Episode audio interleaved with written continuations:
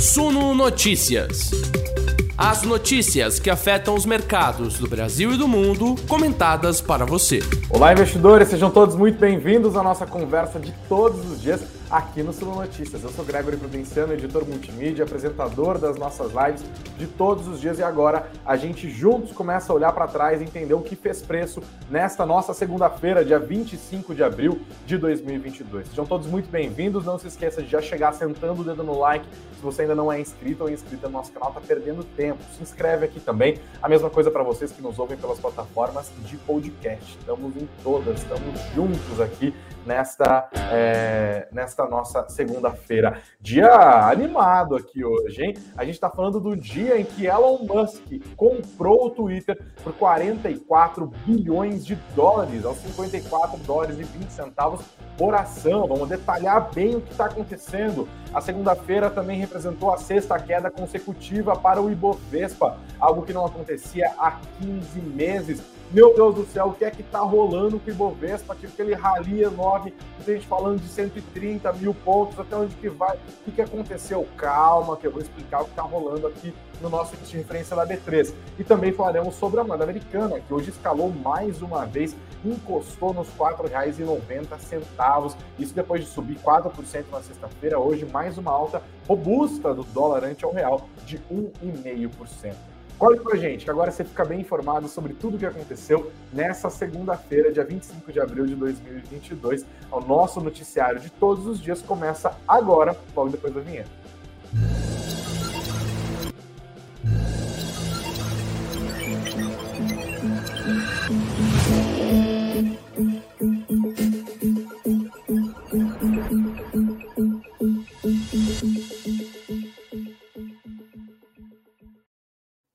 A gente começa o nosso jornal de hoje olhando para o destaque do mundo corporativo nessa segunda-feira. Não tem como ser diferente. Twitter é o assunto mais comentado do Twitter, né? É o trending top do mercado financeiro dessa segunda-feira. O homem mais rico do mundo, Elon Musk, agora é proprietário de uma das mais icônicas redes sociais que já existe há 16 anos e agora passará a ser de inteira propriedade de Elon Musk também é o conhecidíssimo fundador ali da Tesla e da SpaceX. Um homem é, que inspira milhões e também atrai o rating, né, em boa linguagem de Twitter, de muita gente. A gente está acompanhando há várias semanas essa novela é, das ações do Twitter. Começou no comecinho deste mês, então a gente já tem quase um mês de novela acontecendo. Foi quando, no dia 1 de abril, o mercado ficou sabendo que Elon Musk havia comprado 9,7% da rede social.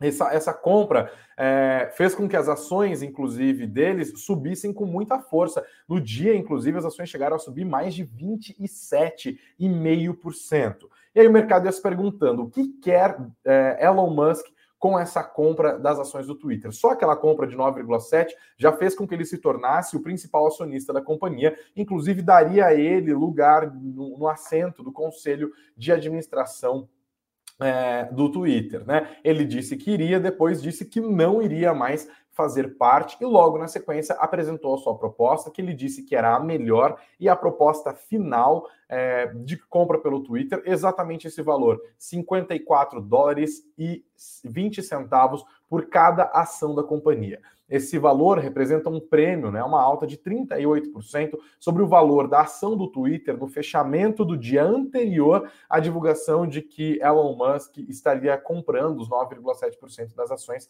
é, 9,2% né, por cento das ações do Twitter. Então, isso já fez as ações subirem. Ele falou: então, olha, esse é o efeito Elon Musk.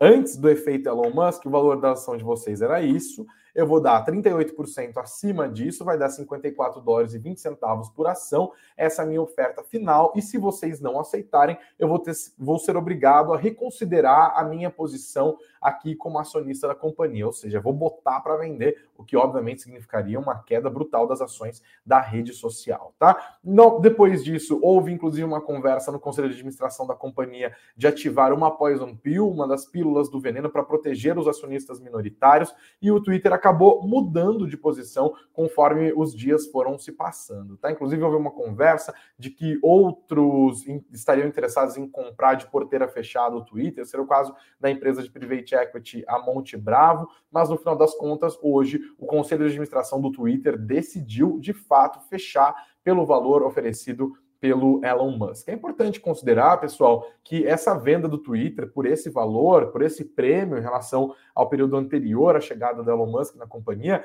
significa um belo de um preço, tá? A operação toda está valendo 44 bilhões de dólares. É muita grana. 44 bilhões é, de, do, de doletas, né? No momento em que as ações do setor de tecnologia estão sofrendo lá nos Estados Unidos diante do cenário que já conta com juros mais altos, né? Desde março, quando o Banco Central Americano começou esse movimento de aperto monetário, elevando sua taxa básica de juros, que estava entre 0 e 0,25 para entre 0,25 e 0,50%, e agora o mercado já vai precificando mais uma alta de 0,50 ponto percentual na reunião que vai acontecer na semana que vem, na primeira semana de maio, inclusive também tem reunião de política monetária aqui no Brasil na semana que vem, né? Quarta-feira é um dia bastante importante, não essa, a outra. Então, esse cenário acabou agradando melhor, os acionistas do Twitter mudaram de estratégia, definiram é, fechar a venda das ações da empresa para o Elon Musk. Repito os valores aqui: 44 bilhões de reais é quanto isso vai custar para o Elon Musk, 54 dólares reais não, dólares, né? 44 bilhões de dólares é quanto vai buscar, custar para o Elon Musk, 54 dólares e 20 centavos por ação, um prêmio de 38% em relação ao fechamento anterior à notícia de que ele havia comprado 9% das ações da empresa. Ele disse, inclusive, que desses 44 bilhões de dólares que foi o fechamento da compra, 21,5 bilhões de doletas poderiam sair, inclusive, do seu próprio bolso. Mas a gente não sabe exatamente quanto vai sair de cada lugar. Ele também já estava fazendo uma levantando capital junto a grandes bancos, uma operação que estava sendo comandada inclusive pelo Morgan Stanley, é, inclusive de, houve a notícia de que da grana levantada junto a bancos, 12,5 bilhões de dólares seriam garantidos por ações que o Elon Musk tem da Tesla, tá? Mas a gente não sabe exatamente como que isso é, ficou esclarecido. Tá? E depois disso é importante dizer, uma vez que a operação for totalmente concluída, é, e deve ser concluída ainda neste ano de 2022, o Twitter passará a ser uma empresa de capital fechado, não mais negociação de ação de Twitter nas bolsas americanas, tá? Isso é importante. O Twitter é uma empresa muito é, relevante que ela não se tornou tão grande, tão competitiva quanto seus concorrentes, e aqui a gente está falando de Facebook, que se tornou a Meta Platforms, e de Google, né? Mas é uma rede social muito importante, inclusive o encanar né, do Elon Musk pelo Twitter, inclusive ele já é uma celebridade do Twitter, é um dos perfis mais movimentados, com maior engajamento na rede social, começou quando ele começou a criticar as políticas da empresa que estavam restringindo a liberdade de expressão, tá? É, muita gente fica tentando se apropriar politicamente disso. Inclusive, hoje, o presidente Jair Bolsonaro deu RT num tweet, né? Deu retweet, né? Compartilhou um, uma publicação do Elon Musk na rede social, que já foi o indício ali, né? Basicamente a confirmação de que ele iria comprar a empresa, tá? E, inclusive, é, o presidente Bolsonaro fez um outro tweet agora há pouco também, falando, linkando uma matéria de um portal, falando: ah, você quer sair do Twitter por causa da compra do Elon Musk, veja o que fazer e tal. É, ele compartilhou e falou boa matéria. Tem essa disputa política dentro do Twitter de grupos políticos, né? As guerras das hashtags são algo algo é algo com o qual nós nos acostumamos a viver aqui no Brasil nos últimos anos e a relação do Twitter com a política é basicamente né, intestina, ela é muito próxima, né? Quem marcou época começando dessa maneira direta de comunicação, inclusive, foi o ex-presidente americano Donald Trump, que acabou expulso da plataforma anos depois. Ele fazia muita comunicação pelo Twitter, né? ficou famoso a respeito disso. O próprio presidente Bolsonaro também começou a nomear ministro e exonerar ministro, anunciar decisões é, por meio das suas redes sociais, o Twitter principalmente, tá? Então tem um fundo político nessa história também. A gente não sabe exatamente aonde que o Elon Musk está levando isso, quanto isso é um capricho de um cara bilionário, a gente sabe que ele é dado às suas excentricidades, mas também a gente está falando do homem mais rico do mundo, ele não é o homem mais rico do mundo para acaso, o cara manja de mercado, o cara manja de negócio, e ele disse, inclusive, com toda a clareza, já havia dito e reiterou isso nessa segunda-feira, que quer fazer do Twitter uma espécie de ágora, uma espécie de plataforma pública sem restrição é, a nenhum tipo de discurso. Ele é um grande defensor da liberdade de expressão. Elon Musk, que inclusive é um dos ídolos dos libertários, né? Esses, esse movimento político que também é bem fragmentado, mas que defende a menor, menor presença é, do Estado na vida das pessoas. Né? Mas é aquela coisa toda, né? Porque é, é libertário que recebe um monte de grana do Estado, tem o Estado entre seus principais clientes, que também recebe um monte de desoneração de impostos lá nos Estados Unidos. É, ah, se daria bem no, no, Brasil também, né? Eu sei que tem os fãs, que a gente tem o fã de bilionário e tem o fã de político, são os tipos mais impressionantes da nossa internet. Daqui a pouco a galera aparece aqui, tá? Mas esse é um dos destaques do dia. Ainda falando mais sobre essa história do Twitter, galera, para a gente é, seguir com isso, é importante destacar que o Brasil tem a quarta maior base de usuários da rede social no mundo. Em janeiro, eram 19,05 milhões de brasileiros acessando a rede social, em segundo informações coletadas pela Estatista, que é uma empresa de análise de dados. Está aqui no caderno de empresas do valor econômico. Eu queria destacar também essa matéria do New York Times, que foi divulgada pela Folha de São Paulo, traduzida, né? Esses acordos é, de distribuição, listando, segundo o New York Times, quatro mudanças que podem acontecer com o Twitter nas mãos de Elon Musk. Tá? Eles citaram a primeira aqui, a primeira área que pode tentar ser modificada é, pelo Elon Musk. Moderadores de liberdade de expressão e conteúdo, Musk frequentemente manifestou preocupação sobre os moderadores de conteúdo no Twitter, que, em sua opinião, se excedem e intervêm demais na plataforma, que ele vê como praça pública de fato da internet. No documento regulatório no qual anunciou sua tentativa de comprar o Twitter, Elon Musk escreveu: Investi no Twitter porque acredito em seu potencial para ser a plataforma da liberdade de expressão em todo o mundo. E acredito que a liberdade de expressão é um imperativo social para uma democracia funcional. Ele acrescentou que não confiava na liderança atual da empresa para fazer as mudanças que considera necessárias e priorizar suas ideias sobre a liberdade de expressão na plataforma.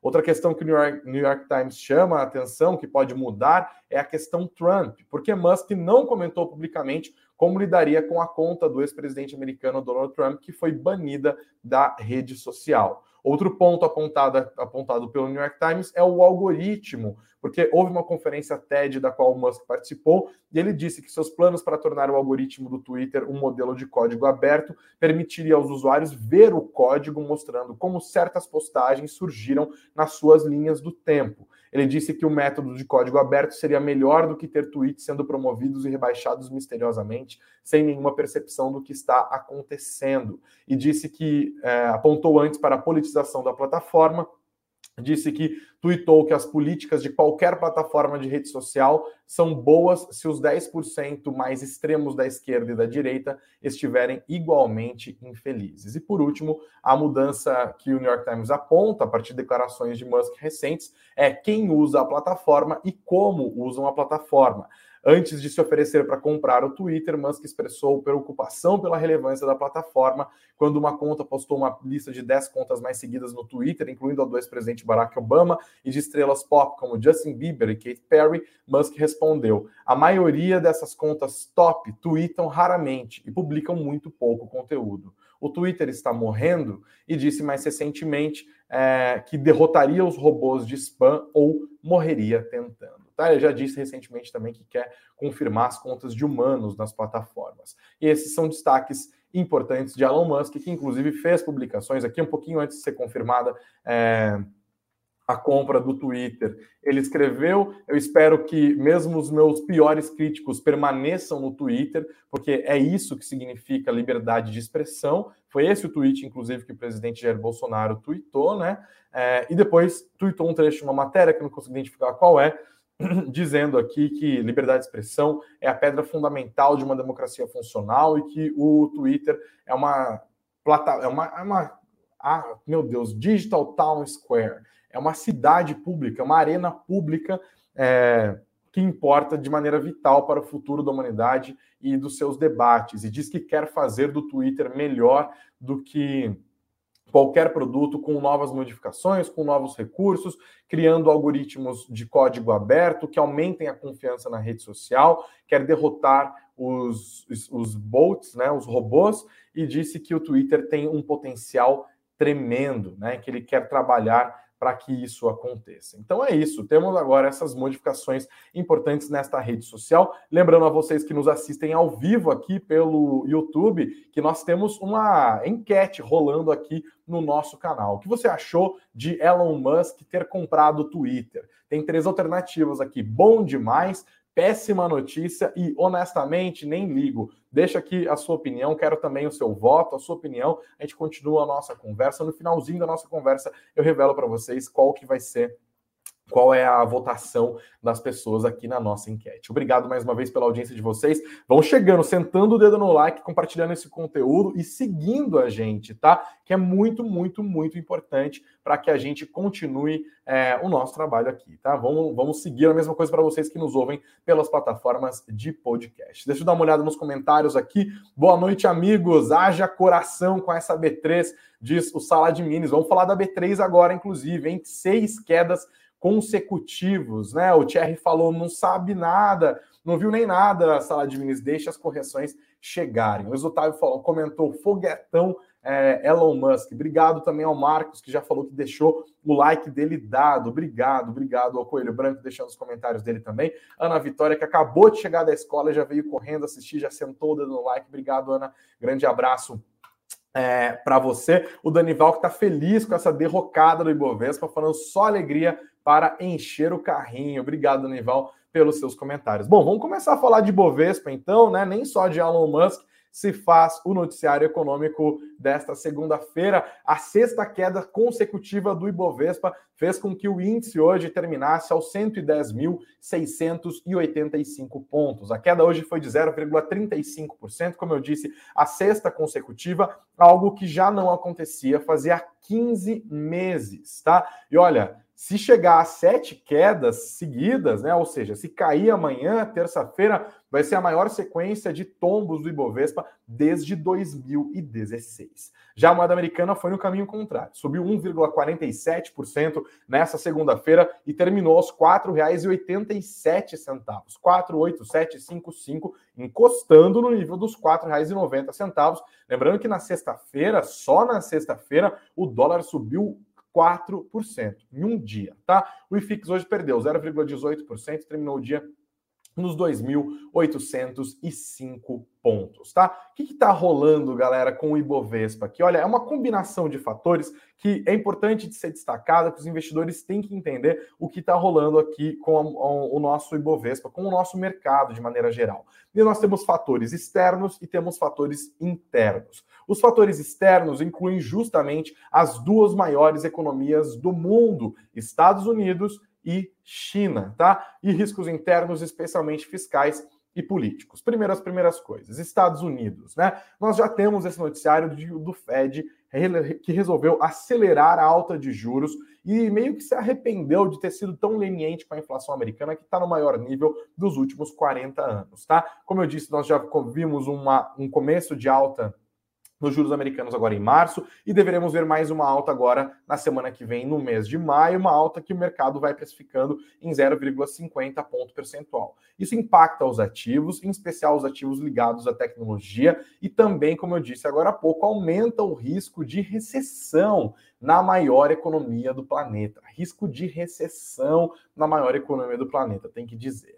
Os juros mais altos nos Estados Unidos também estão favorecendo uma revoada de recursos em direção à maior economia do mundo. Aumenta, assim, a demanda por dólar e também limita é, e lima né, parte do capital estrangeiro que veio para a Bolsa Brasileira nas últimas semanas e que tornou a Bolsa Brasileira uma das melhores em dólar é, do mundo, a melhor em dólar, inclusive.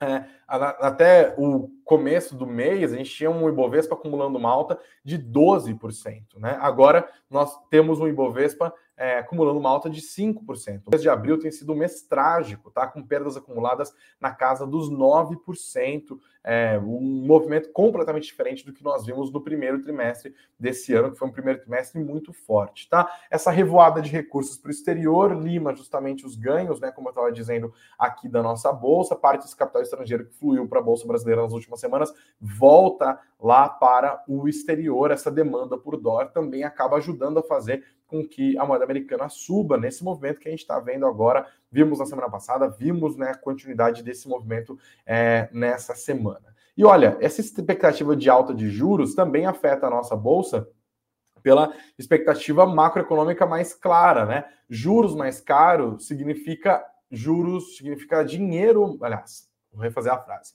Juros mais altos significam é, dinheiro mais caro. E dinheiro mais caro significa que os investidores vão ficar mais seletivos na hora de aplicar os seus investimentos. Isso, obviamente, prejudica o Brasil. Porque, e aí começamos a olhar para os dados domésticos. Né? Nós temos um cenário fiscal frágil, nós temos um cenário político conturbado. Tá? O cenário fiscal frágil, a gente está falando de um teto de gastos que pode ser mudado por qualquer presidente. A gente tem uma eleição que vem se aproximando, que nós vimos no ano passado o governo não preocupado com o fiscal e por meio da PEC dos precatórios, relativizando essa, que é a nossa âncora fiscal mais importante, que mostra que uma regra aplicada em 2016, que deveria ser revista somente em 2026, foi revista em 2021 para fins políticos e eleitorais.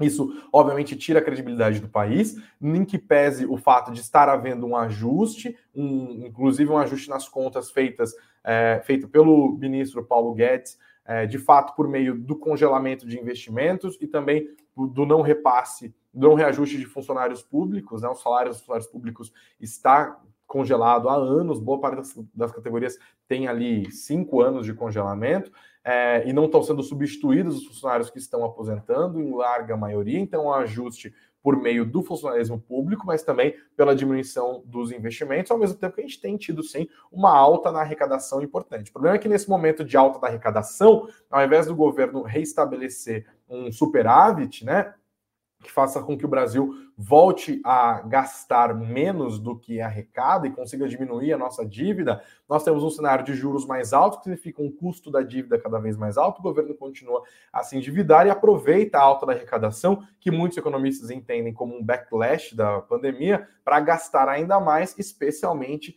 em ano eleitoral. Então isso já preocupa. E aí a gente olha para as eleições e vê o presidente Jair Bolsonaro super preocupado em gastar e dar reajuste para tudo quanto é coisa, e o seu principal rival, que lidera as pesquisas de intenção de voto, embora a diferença entre os dois esteja diminuindo, todas as pesquisas mostram isso, que é o ex-presidente Luiz Inácio Lula da Silva, também é conhecido por ter um perfil político mais perdulário, né? Então nós temos um gastador que se veste de azul, um gastador que se veste de vermelho. Eu não estou falando quem é melhor ou pior e quem você detesta, isso zero importa. O fato é, aos olhos do mercado, os líderes das pesquisas eleitorais não são políticos que são vistos como confiáveis do ponto de vista fiscal. Isso já é um problema e sermos pegos nesse cenário de revoada de recursos com uma situação fiscal frágil, com um país que inspira pouca confiança dos investidores, prejudica, claro, a nossa atratividade para investimentos. Um outro aspecto, também é político, é justamente a crise institucional que nós estamos vendo acontecer nos últimos dias. Nós já vimos acontecer antes e agora temos uma crise renovada entre STF e Executivo, né? É, com ministros de um lado e o presidente Jair Bolsonaro de outro. Nesse domingo, eu falei sobre isso hoje na nossa Morning Call, nós tivemos também novos entreveros entre agora STF e Forças Armadas, com acusações do, do ministro Luiz Roberto Barroso de que as Forças Armadas, ou parte delas, estariam estaria sendo cooptada politicamente, uma resposta dura do ministro é, da Defesa. É rolo atrás de rolo, é essa questão latino-americana que a gente está tão acostumado. Nós não somos diferentes dos nossos vizinhos e as vistas de um investidor gringo, então, muito menos, né? Isso acaba não ajudando e esse cenário de fuga é, de investimentos dos Estados Unidos é alimentado também pela elevação dos juros na maior economia global. E aí partimos também para a segunda maior economia do mundo, a China. Há semanas estamos falando aqui no Sul Notícias sobre o lockdown em Xangai, que tem afetado as bolsas ao redor do mundo e que tem afetado a economia real também. A gente está falando de uma economia que já estava claudicante, a economia chinesa tinha dados macroeconômicos que apontavam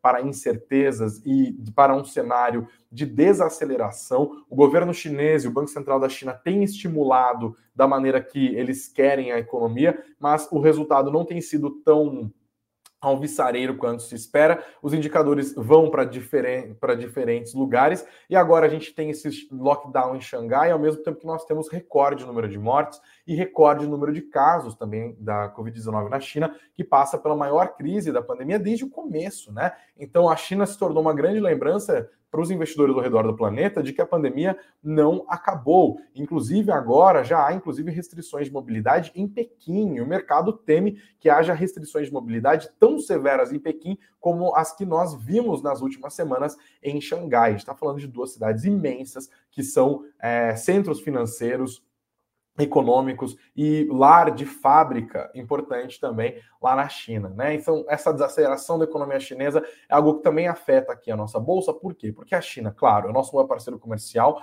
há mais de uma década, é, ou seja, tem uma importância relevante para a nossa balança comercial, e por ter uma importância relevante para a nossa balança comercial, é um país que tem muita fome dos das commodities que nós tanto exportamos aqui, tá? E eles derrubaram esse risco de desaceleração da economia chinesa, derrubou o preço do minério de ferro na segunda-feira em 10%. Então você que é acionista da Vale, você que é acionista da Uzi Minas, da CSN, da Gerdau Metalurgia e tal, tem que prestar atenção, tá?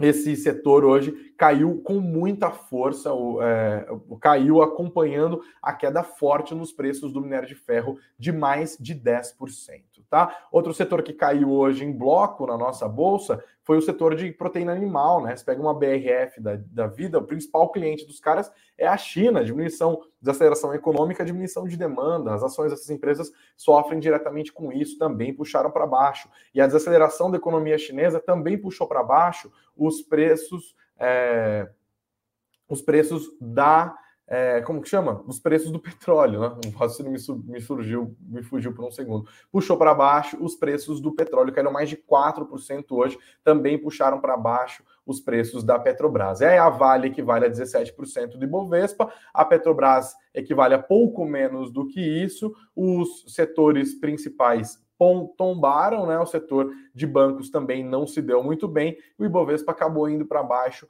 mais uma vez, tá? Quero botar na tela aqui o mapa dos ativos para a gente dar uma olhada no que aconteceu hoje no pregão. A gente vê, ó, intermediários financeiros aqui, que são os bancos, todos caindo, com exceção de Banco do Brasil. Vale caindo 1,5%, puxou o Bradespar para baixo 1,57%. É, CSN Mineração caiu 1,30%. No setor de mineração e siderurgia, todo mundo caiu, com exceção da Uzi Minas, que também tem um movimento de correção, tem rotação rolando em dias como o nosso, como o de hoje, né? Uzi Minas é o mais descontado dos outros papéis, os outros também são mais sensíveis aos preços é, do minério de ferro. Falei da JBS aqui, né, caindo com força, BRF 3,38%, liderando as perdas do dia, JBS caindo 0,39%, Marfrig 0,91%, a exceção foi Minerva, né, que subiu 0,69%. Petrobras caindo também, Petro 4, 1%, Petro 3 ficou perto da estabilidade, mas ainda em queda de 0,2%, 12%. Aí já viu, né, queda no setor bancário de maneira generalizada, queda de Vale, queda de Petrobras, puxou o Ibovespa para baixo, além desses outros setores quem se deu bem, serviços médicos hospitalares com alta generalizada, energia elétrica também com alta é, generalizada, poucas ações terminaram o dia no negativo. O setor de varejo, no entanto, ficou meio a meio, tá? Magazine Luiza, Grupo Soma Americanas caíram, enquanto lojas Renner, Via e Pets acabaram subindo nesta segunda-feira. Beleza? Ufa, tá aqui o resumão para vocês, hein? Se vocês quiserem mais detalhes sobre isso, tá sempre no nosso site, em suno.com.br barra notícias, suno.com.br barra notícias. E olha, galera, da nossa live vai terminar daqui a pouco, mas vocês acompanham às 20 horas a primeira conversa do Barone e do Marcos Correia, os nossos especialistas de fundos imobiliários no canal da Suno. Se você quiser mais detalhes sobre como investir em renda extra por meio de fundos imobiliários, quer tirar suas dúvidas, aproveita o conteúdo ao vivo, você pode fazer entrevistas, pode fazer perguntas, né? Né? Conversando ali com o Baroni, com o Marcos Correia. O link está na descrição deste vídeo, está na descrição do podcast. Você pode acompanhar depois, o vídeo fica disponível também. E também está disponível aqui na nossa conversa ao vivo no chat do YouTube. Também está aqui no link da descrição. É os, os, links estão na descrição do vídeo, tá? Também está na descrição aqui o nosso guia é, completo de dividendos, também é uma estratégia importante para o investidor que olha para um longo prazo. Está na descrição do vídeo, na descrição do podcast e também o link está disponível para vocês que nos acompanham ao vivo pelo YouTube aqui no nosso chat. É clicar, baixar e ficar bem informado tá bom? Mais destaques do mundo corporativo hoje. A gente vai caminhando para o fim da nossa conversa. Que, que, é isso que vocês estão fazendo aqui? Olha, que isso? Quase 300 pessoas online. Tá faltando like aqui, hein? Tem pouco like. Senta o dedo no like, pessoal. Muito importante para a gente. Você que está chegando agora, não perca tempo. Se inscreva no nosso canal e também siga o nosso perfil se você nos ouve pelas plataformas de podcast. Está aqui agora mesmo. Não precisa nem parar o vídeo, nem parar o áudio. É só sentar o dedo ali e já ficar por dentro dos conteúdos que a gente fornece de graça para você todos os dias, tá? Mais destaques do mundo corporativo hoje, é, falando, vamos falar de dividendos agora aqui, né? Dividendos de exportadoras devem ser maiores em 2022, né? Depois de um 2020 cheio de incertezas com a chegada da pandemia de coronavírus é, em 2021, as principais empresas brasileiras aumentaram o seu retorno aos acionistas por meio de dividendos e juros sobre capital próprio, tá? 2022 deve ser ainda melhor. Tá? Levantamento do valor econômico mostrou que as 50 empresas com maior valor de mercado na B3 elevaram seus dividendos de JCP relativos ao exercício de 2021 em 179%, total de 280,7 bilhões de reais pagos em dividendos de JCP no ano passado, na comparação com 2020. Só Vale e Petrobras representam quase 60% desse valor destacado. Tá? O cenário que a gente já sabe, valorização das commodities, acúmulo de caixa durante o ano de 2021, né? Muita empresa guardou caixa ali e a melhor saúde financeira das empresas. Aliás, falando de dividendos, dá uma olhada nessa matéria da Monique Lima que entrou aqui no nosso site hoje no suno.com.br barra notícias. Analistas esperam dividendos fortes da EDP para 2022. Após o encontro de Investor Day da Energias do Brasil, o BTG Pactual manteve a sua recomendação para ações da empresa neutra. Segundo os analistas, o potencial de alta para o papel da empresa é limitado, mas trata-se de um bom nome para dividendos. Em relatório divulgado pelo BTG Pactual, os analistas apontam que a EDP possui uma política de dividendos que estabelece um payout mínimo de 50% do lucro líquido ajustado,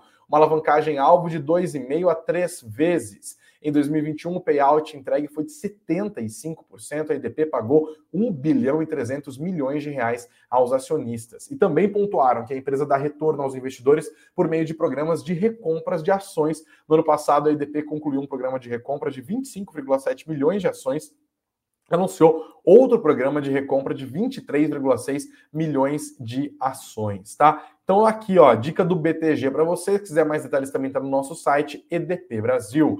XP recomenda a compra de Raizen e vê upside de 40%. Deixe para vocês aqui os comentários. A XP iniciou a cobertura com a recomendação de compra das ações da Raizen e prevê um potencial de valorização de 40% devido ao cenário nacional e internacional no segmento de açúcar e álcool.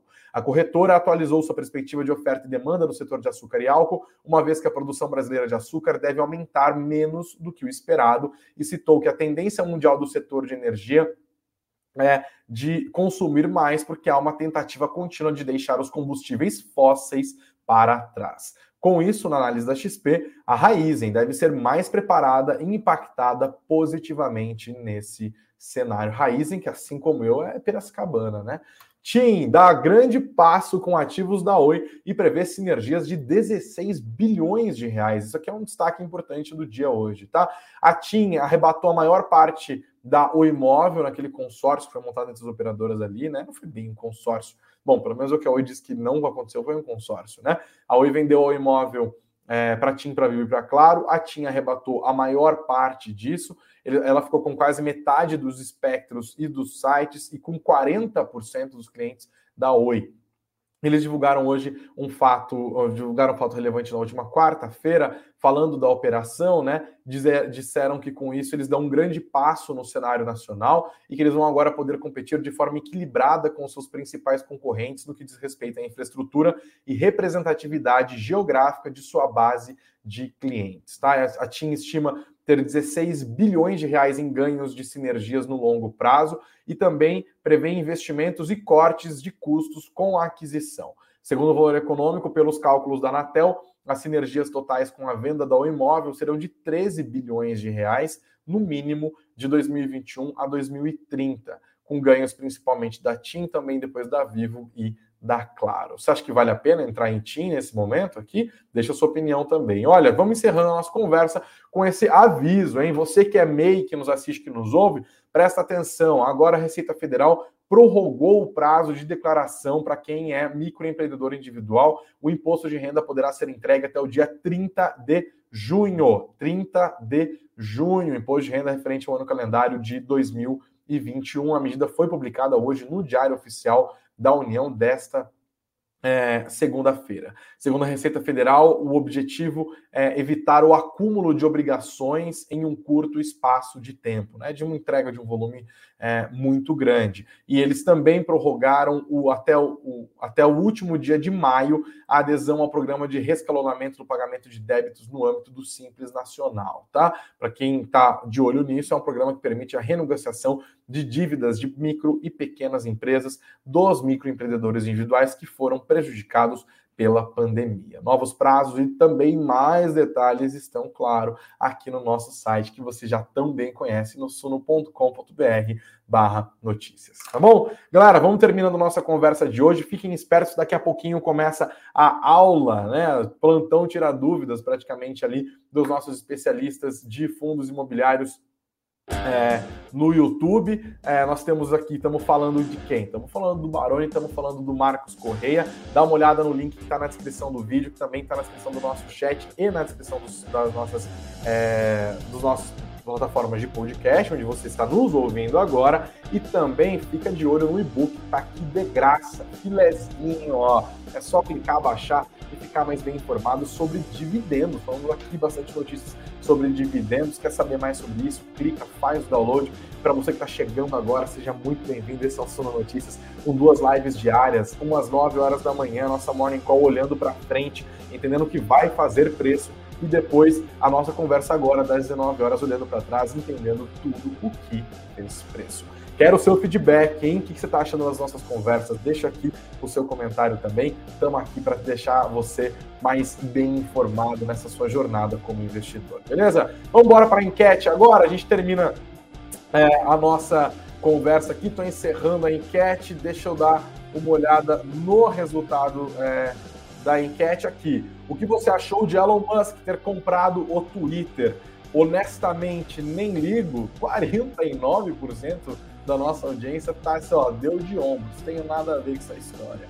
Mas 40% disseram que foi bom demais a compra e 10% disseram que foi uma péssima notícia. Quase 160 votos aqui. Beleza, galera. Muito obrigado a todos pela audiência. A semana tá só começando, tá? Fiquem aquecidos com a gente. Espero vocês amanhã às 9 horas da manhã, se Deus quiser. Vamos juntos e sempre bons investimentos, muito dinheiro no bolso. Bom descanso, galera. Até amanhã, se Deus quiser. Um grande abraço.